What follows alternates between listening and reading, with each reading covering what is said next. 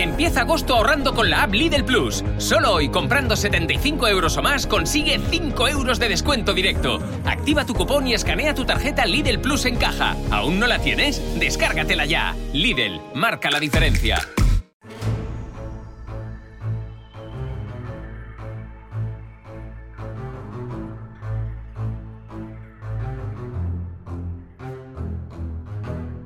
Muy buenas, nuevamente estamos aquí con vosotros. Estás escuchando Detrás de la Verdad. Te doy la bienvenida a este episodio, el episodio número 7, correspondiente a este mes de agosto del 2021. Mi nombre es Fran Muñoz. Te mando un fuerte abrazo donde quiera que nos estés escuchando. Si estás de vacaciones, a pasarlo muy bien y a recargar pilas. Antes de comenzar, si es la primera vez que nos escuchas, te pido que te suscribas para que te puedan llegar nuevos episodios, que le des un me gusta y que nos dejes una reseña. A ti no te costará nada y para nosotros es de gran ayuda para darle mayor visibilidad a este podcast y que pueda seguir creciendo. No te olvides, si te gusta, compártelo con tus amigos y si no, con tus enemigos. Muchas gracias a todos vosotros por dedicarnos vuestro tiempo. En el episodio de hoy viajamos hasta Almería. En el amanecer del 6 de agosto de 1989, un pastor va a encontrarse con un macabro hallazgo en el arcén de la Nacional 340, a su paso por el municipio almeriense de Vélez Rubio, a escasos 156 kilómetros de la capital almeriense. Se va a encontrar con el cadáver desnudo de una mujer en avanzado estado de descomposición. Tenía un gran hematoma en el cuello. La mujer había muerto estrangulada. La víctima se llamaba María del Carmen Heredia Alameda, una prostituta de 24 años de edad a la que vieron por última vez sobre las 4 de la mañana en la Avenida del Zapillo, un conocido barrio de la capital almeriense frecuentado por las prostitutas. La versión oficial facilitada a los medios de comunicación fue que había fallecido por una sobredosis o por una adulteración de narcóticos, pero la autopsia fue tajante murió estrangulada y su cuerpo había sido transportado desde otro lugar. Esta muerte fue solamente el inicio de una trágica etapa en Almería.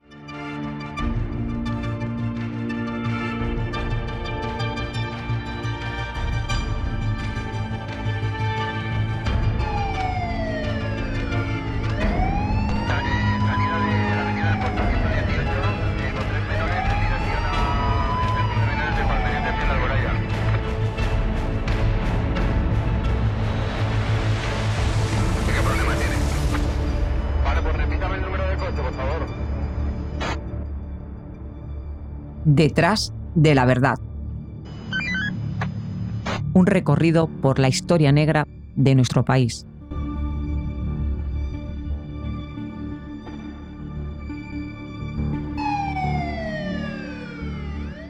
El descubrimiento del cuerpo de María del Carmen Heredia coincide macabramente con el centenario de un mítico y mediático asesino como fue Jack el Destripador en Londres.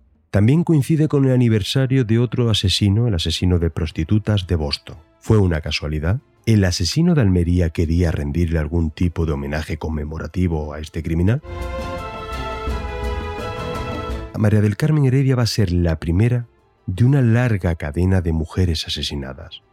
Diez mujeres fueron asesinadas entre 1989 y 1998, en la misma provincia, Almería, y a lo largo de aquella nacional, la 340.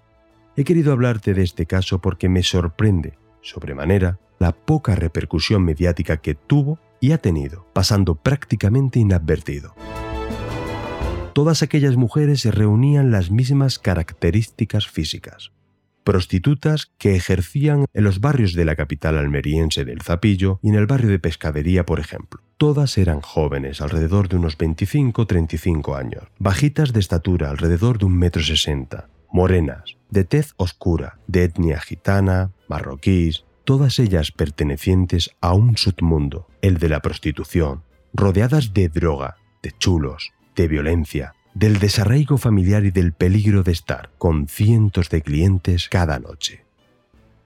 Hemos dicho que coincide en el tiempo con el aniversario del mítico Jack el Destripador, pero en este caso hay una gran diferencia. En Inglaterra, cuando aparece Jack el Destripador, tanto la policía como la prensa, 100 años antes, difunden una amplia información de lo que estaba ocurriendo para pedir la colaboración ciudadana e intentar darle caza. Aquí, en España, pasa prácticamente inadvertido y silenciado, a pesar de que el asesino de Almería mató el doble de mujeres que Jack el Destripador. La primera pregunta que debemos hacernos es quién fue el autor o autores de estas muertes. Si fue una sola persona, intentaremos contarte algo más sobre su posible personalidad según los psiquiatras y su forma de actuar. Se conoció como el asesino de los barrancos. Pero lo primero de todo es conocer la secuencia cronológica en la que fueron apareciendo sus diferentes víctimas. Tres semanas después, el 28 de agosto de 1989 se descubre el cadáver de una segunda mujer. Su nombre era Eva María Carmen Sandmeyer, de solamente 20 años, hija de un alemán y de una española. Al parecer su padre era conocido por la zona al estar vinculado al mundo del narcotráfico y se llegó a barajar la posibilidad de que la muerte de esta chica tuviera algo que ver con su padre fue descubierta por una pareja que acababa de casarse mientras hacían senderismo por el paraje conocido como el Bello Rincón, en la carretera que lleva a la villa de Aguadulce. Su cadáver apareció también desnudo, en el fondo de un acantilado al que había sido arrojada desde la carretera.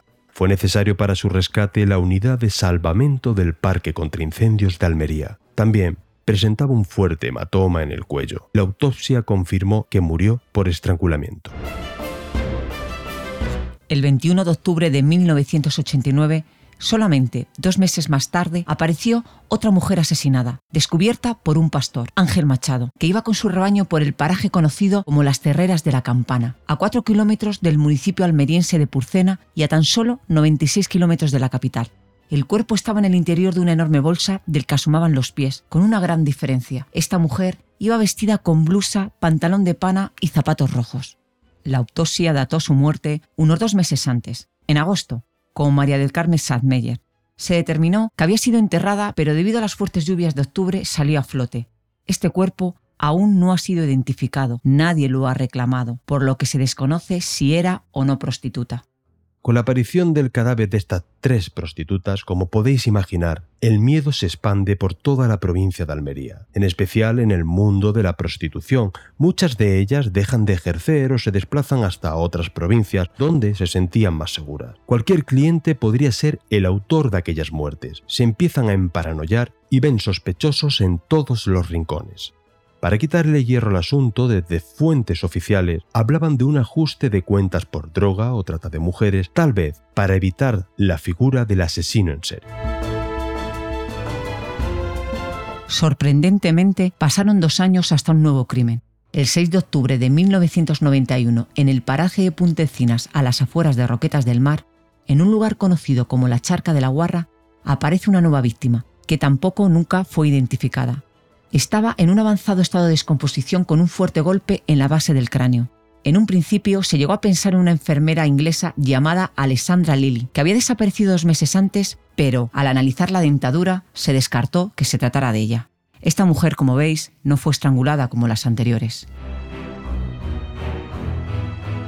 Un año más tarde, el 7 de marzo de 1992, unos albañiles se encuentran en unos apartamentos en construcción en la urbanización de Almerimar, en el municipio de Ejido, a María José Muñoz Borrego.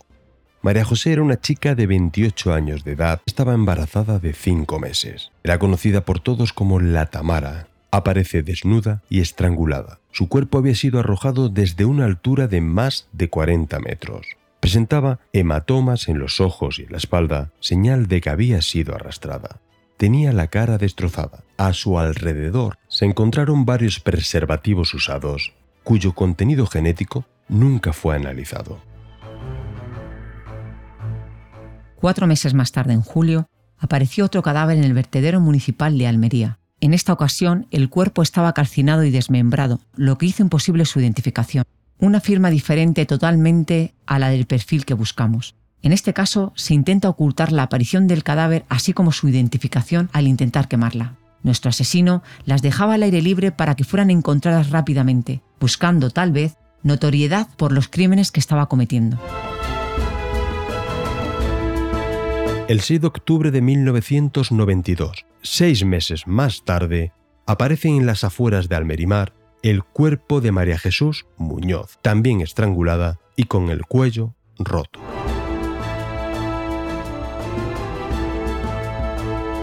Tres meses más tarde de la aparición de María Jesús, el 25 de enero de 1993, apareció muerta otra mujer, en un cañaveral en la playa del santuario de Aguadulce. Se trataba de María Leal, de 22 años de edad. Había sido estrangulada y su cuerpo estaba completamente desnudo. Con el hallazgo del cuerpo de María Leal aparece la primera pista fiable. Una compañera que trabajaba con ella en el barrio del Zapillo la vio subirse a un coche grande de color azul oscuro y con un alerón trasero abollado. A pesar de esta testigo, la policía seguía sin ningún sospechoso. 5 de julio de 1993, siete meses más tarde. Un agricultor encuentra en la zona de invernaderos, en el paraje de los Cuatro Vientos del Ejido, el cuerpo de otra mujer con una cinta en la boca. Había sido estrangulada y solamente estaba vestida con un sujetador de color rojo a pesar de que la ropa estaba enterrada muy cerca de allí fue identificada como Cadilla Monsar, alias Lacati, una chica de 25 años que trabajaba en un club nocturno en la barriada ejidense de Pampanico. Fue la primera víctima magrebí. Por desgracia, no sería la última. Un año más tarde, el 2 de agosto de 1994, aparece muerta otra mujer de origen magrebí, Nadia Hat Amar, de 22 años, natural de Melilla, aparece junto al campo de fútbol de Los Ángeles en idénticas circunstancias, desnuda y estrangulada. En este caso, a diferencia de los otros, la ropa de la víctima estaba esparcida en un radio de 20 metros. Mañana del 6 de abril de 1996, en un acantilado entre Aguadulce y Almería, aparece el cuerpo de Aurora Amador de 24 años. Por fin en este caso los protocolos de seguridad entre las prostitutas dio sus frutos. Las compañeras vieron cómo Aurora se subía en el parque de Nicolás Salmerón a un Opel Corsa de tres puertas color gris metalizado y pudieron ver en la matrícula un número, el 5, y las últimas letras, B. 25 de junio de 1998. Después de dos años sin crímenes, una llamada anónima alertó a la policía de la presencia de un cadáver en el paraje de la Molineta, próximo al colegio público Goya. Aparece una mujer en esta ocasión vestida, sin documentación y el rostro desfigurado a pedradas, lo que dificulta su identificación. La policía coteja sus huellas y logra identificar a Mónica García Mateu, de 31 años, una mujer natural de Barcelona con antecedentes policiales por tráfico de drogas y robo. Fue la última de esta larga lista de mujeres asesinadas. Hasta aquí hemos visto la cadencia cronológica en la que la tierra almeriense se tiñe de sangre con la aparición de las víctimas mencionadas. Ahora, Fran, cuéntanos cómo se llevó la correspondiente investigación policial de los crímenes. Diez crímenes. Diez mujeres asesinadas entre 1989 y 1998. Todas ellas en la provincia de Almería, con un mismo modus operandi y chicas con características físicas idénticas. La pregunta que nos hacemos es, ¿fueron esos crímenes cometidos por un único autor o fueron varios? No olvidemos que desde el principio no se consideraba la opción del asesino en serie a pesar de las evidencias tan claras. Recordemos que en aquella época en España la criminología como ciencia estaba empezando a estudiarse, es decir, estaba prácticamente todavía en pañales. Pero ¿qué entendemos por un asesino en serie? El término asesino en serie tenemos que atribuírselo al agente del FBI Robert Ressler, que en el año 70 definió al asesino en serie como a aquel individuo que asesina tres o más personas en dos o más eventos en un lapso de 30 días o más, y que entre los asesinatos tiene un periodo de enfriamiento. Es curioso que en los estudios realizados sobre asesinos en serie suelen matar en grupos de tres víctimas. Matan a tres víctimas, hay un periodo de enfriamiento y luego vuelve. El motivo se cree porque los asesinos en serie pasan por tres fases. Una primera fase que es la de crimen ensayo, una segunda fase donde llegan al sumo y una tercera donde se degenera. Se pueden clasificar los asesinos en serie organizados y desorganizados.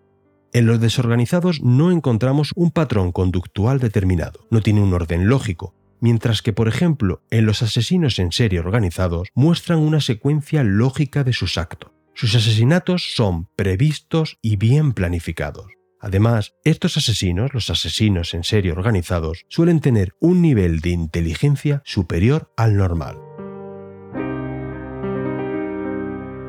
Tras la aparición del cadáver de Aurora Amador en 1996, las autoridades portuguesas creyeron reconocer en el criminal de Almería el mismo que mató en Lisboa en el año 1992 y 1993 a cinco prostitutas.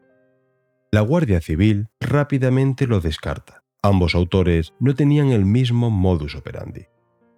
El depredador de Lisboa es cierto que las estrangulaba para matarlas, pero posteriormente las abría en canal y mutilaba su vagina y sus pechos. En España, en Almería, ninguna de las mujeres aparecieron mutiladas, el caso de Lisboa se acabó cerrando sin un autor conocido.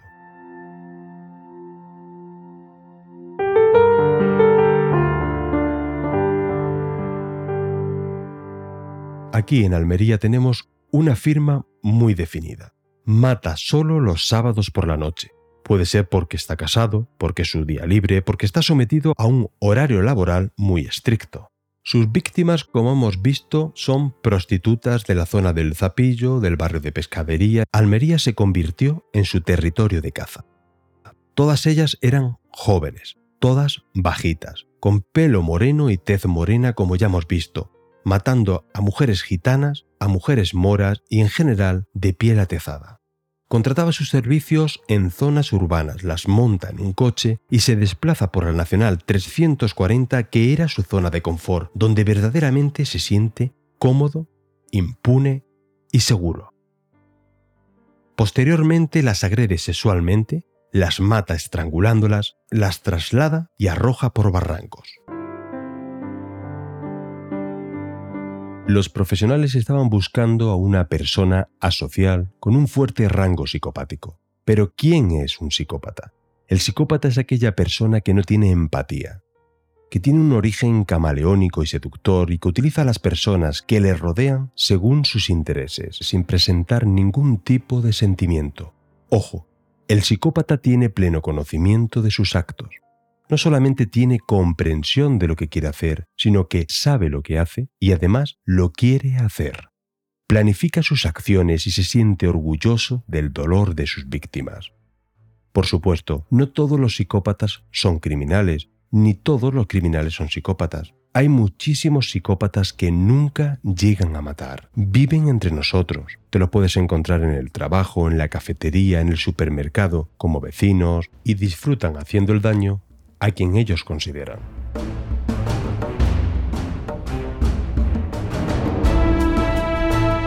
En 1996 la Guardia Civil establece la Operación Indalo que se mantuvo abierta durante muchos años para dar caza al asesino, centrando su investigación en criminales sexuales ya fichados, pero sobre todo en la información de los testigos que vieron a Aurora con su cliente, el conductor del citado Opel Corsa.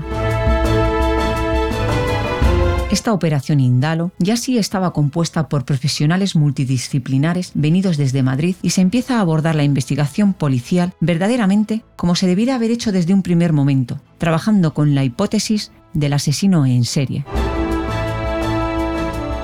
La mitad de los crímenes, como te hemos contado, cinco sí fueron claramente atribuidos, sin ningún género de dudas, a un mismo autor. Estamos hablando de los casos de María del Carmen Heredia, de Carmen Sanmeyer, cometidos en 1989, el caso de María José Muñoz en el 92, María Leal en el 93 y de Aurora Amador en el 96. Todos estos crímenes formaron parte de la operación Indalo. En esos cinco crímenes, las prostitutas fueron estranguladas y sus cuerpos fueron abandonados, desnudos o semidesnudos, en zonas despobladas. Además, todos estos asesinatos fueron cometidos en noches de fines de semana. Había en todos ellos un patrón de actuación común, unas mismas pautas, una misma firma. En el caso de las otras cinco víctimas que hemos visto, podría haber algunas dudas. Algunas no murieron estranguladas, sino a golpes por traumatismo cranoencefálico. Otra apareció oculta en una bolsa, el caso que ya hemos visto que se intentó quemar y desmembrar en el basurero municipal, es decir, lo que sí está claro es que las cinco primeras se le imputa a un mismo autor, y en las otras cinco pudiera haber duda entre los investigadores. En 1996 las investigaciones rápidamente van a cristalizar en un sospechoso, el conductor de aquel Opel Corsa. Rápidamente citan y llaman a declarar a un trabajador de instituciones penitenciarias de Granada. Este hombre tenía algún antecedente por delitos contra la libertad sexual. Fue denunciado, pero ojo, nunca fue juzgado por ello. Y sí que es cierto que presentaba comportamientos violentos en el trabajo hacia sus compañeros. Llegó incluso a amenazar a otro compañero, a otro funcionario, con un hacha. Sin embargo, a pesar de ser un sospechoso, solamente fue eso, un sospechoso. Nunca pudo ser detenido reconoció haber estado en Almería la noche en la que desapareció Aurora. Dijo que se encontraba de vacaciones de Semana Santa, pero aseguró que nunca había contratado los servicios de ninguna prostituta.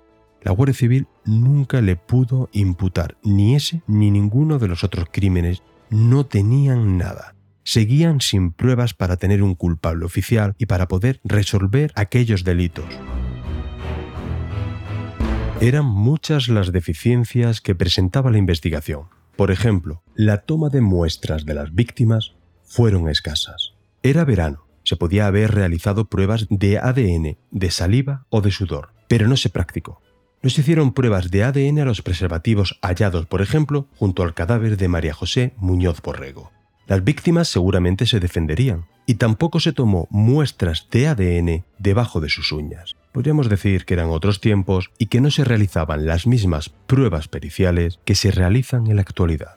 Eran muchos los que afirmaban que, debido al origen desarraigado de las víctimas, la investigación no se realizó como debiera, lo que desató las especulaciones de que existieran motivos ocultos porque el caso pudiera salpicar a alguna personalidad o alguien de poder. Todo ello amparado por la escasa repercusión mediática de los medios nacionales y ninguna de los medios locales. ¿Por qué callaban? ¿Qué temían? No se le dio, y es por lo que te estoy hablando hoy de este caso, repercusión mediática. Un depredador matando mujeres, 10 mujeres muertas sin pistas, y no se le da repercusión mediática. El caso fue el único periódico que dedicó varias portadas al tema. En una de ellas habría con un titular demoledor. Un asesino siembra el pánico entre las prostitutas almerienses. Y aquí viene un dato que da para otro episodio de Detrás de la Verdad. A los dos meses de publicar este titular, el director del caso, Joaquín Abad, sufre un intento de asesinato por dos sicarios. Fueron detenidos y se le impuso una fuerte pena. Tras la detención confesaron haber sido contratados por un mafioso local almeriense conocido como Juan Asensio. Juan Asensio era un famoso capo de la prostitución almeriense que mantenía desde hacía años un odio enorme hacia el director del caso, hacia Joaquín Abad, porque no callaba y no paraba de publicar e investigar sobre la mafia existente en Almería relacionada con las drogas y la prostitución. Juan Asensio acabó su vida probando de su misma medicina. Murió asesinado en 1999 en el ascensor de su casa cuando se encontraba en libertad condicional. Desde 1986 hasta el día de su muerte sembró el miedo en Almería. La prensa local almeriense estaba amenazada y silenciada. Se especuló que logró echar de Almería a un jovencísimo juez, titular del juzgado de instrucción, su nombre, Baltasar Garzón. ¿A qué te suena? Seis años después del último crimen, los investigadores son informados de la detención de un camionero alemán, Volker Eckert, arrestado en su casa en la ciudad alemana de Colonia el 17 de noviembre del 2006. Allí la policía encontró mechones de pelo, pedazos de ropa de las mujeres a las que asesinó. Además, en la cabina de su camión guardaba fotos de las mujeres amordazadas, violadas y asesinadas. Eckler fue acusado por las autoridades alemanas de asesinar a 19 prostitutas en Alemania, Francia y España. En España, tres en la provincia de Girona y dos en Francia. La Guardia Civil comprobó rápidamente que el camionero alemán había pasado por la provincia de Almería, pero no pudo implicarle en ninguno de los crímenes que hemos visto. Hubiera sido una solución fácil para solucionar los casos, pero quedó totalmente descartado. ¿Por qué? porque las víctimas fueron vistas subiendo a vehículos particulares, nunca a un vehículo de transporte. Además, el depredador alemán las contrataba en carretera, nunca en núcleos urbanos, y las fechas de los asaltos en Almería no coincidían con la de sus trayectos por Almería. Así que 23 años después, 10 crímenes siguen pendientes de resolver. 10 mujeres impunemente asesinadas, delitos que ya han prescrito en España, como viene recogido en el artículo 131 del Código Penal, los delitos prescriben a los 20 años, salvo los crímenes de lesa humanidad y genocidio, los delitos contra las personas y bienes protegidos en caso de conflicto armado, y los delitos de terrorismo si hubieran causado la muerte de una persona. Y nos hacemos la última pregunta. ¿Por qué dejó de matar? Es muy raro que un asesino en serie deje su actividad. Jugó con la policía como quiso. Es raro que no volviera a aparecer nuevamente. ¿Podemos hablar de un arrebato de conciencia y que se suicidara? ¿Entró en prisión? ¿Tuvo algún accidente, alguna minusvalía que le impidiera continuar con la secuencia de crímenes? Porque la teoría de que culminara su obra y se retirara es prácticamente imposible, porque este tipo de personalidad nunca culmina su obra. Lo cierto es que desde 1998 dejó de actuar. Todo hace pensar que pudiera seguir vivo, que continúa en libertad y que disfruta de un completo anonimato. Aquel asesino que sembró el terror y con el que desgraciadamente podemos tropezarnos en cualquier momento, ¿podría reaparecer nuevamente a la llamada de la sangre? Si está vivo este Jack de los barrancos almerienses, puede ser un venerable anciano que disfruta actualmente de su jubilación. 23 años más tarde, sigue siendo un asesino sin rostro ni nombre. Mi opinión personal, si me lo permite, para mí creo que pudo morir y por eso no volvió a actuar. ¿Qué opinas? Te recuerdo nuestras vías de contacto. A través de nuestro Twitter, arroba a través de nuestro correo electrónico sawenpodcast.outlook.es, te invito a que te unas a nuestro canal de Telegram Detrás de la Verdad Podcast el enlace de invitación del canal de Telegram, como el resto de las vías de contacto, te lo pondremos como siempre en la descripción de este capítulo.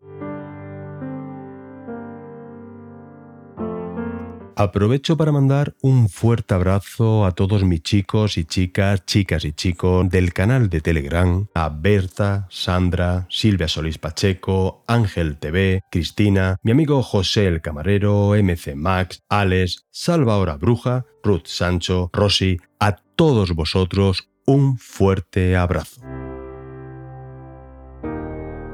Te pregunto a ti, Carmen, ¿qué opinas de esta desaparición y de que acabaran los crímenes de esta manera? ¿Cuál es tu opinión personal? Mi apreciación personal, Fran, es que esta persona yo creo que también está fallecida, porque evidentemente un asesino en serie no deja de matar así de la noche a la mañana. Eso es lo que yo opino. Muchas gracias por tu colaboración, por prestarnos tu voz y por dedicarnos tu tiempo. Gracias, espero que te hayan tratado bien, espero que el catering de los estudios de Sawen Podcast hayan sido como te mereces. Te estoy agradecido y te mando un fuerte abrazo y te doy las gracias en nombre de los oyentes, en nombre mía. Te invitamos a que sigas visitándonos. Un abrazo muy grande. Muchísimas gracias. Muchas gracias a ti, Fran, por invitarme a este capítulo. Muchas gracias a los oyentes por escucharnos. Espero que os guste y nada, nos vemos en el siguiente capítulo. Siempre es un placer disfrutar de estos momentos de grabación contigo. Hasta el próximo capítulo. Todo un enigma, pero nada se desvanece sin dejar rastro. ¿Hasta cuándo? Hasta aquí el episodio de hoy, donde quiera que te encuentres y nos estés escuchando, muchísimas gracias por dedicarnos tu tiempo. Te emplazo como siempre al primer lunes del mes de septiembre con el próximo capítulo. Recibe un fuerte abrazo de este humilde servidor que te lo contó. Mi nombre es Fran Muñoz y recuerda, no te olvides de intentar ser feliz.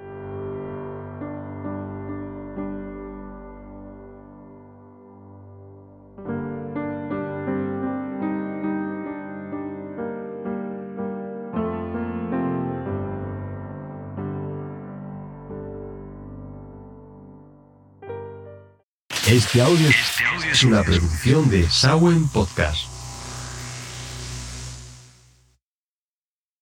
Empieza agosto ahorrando con la app Lidl Plus. Solo hoy, comprando 75 euros o más, consigue 5 euros de descuento directo. Activa tu cupón y escanea tu tarjeta Lidl Plus en caja. ¿Aún no la tienes? Descárgatela ya. Lidl, marca la diferencia.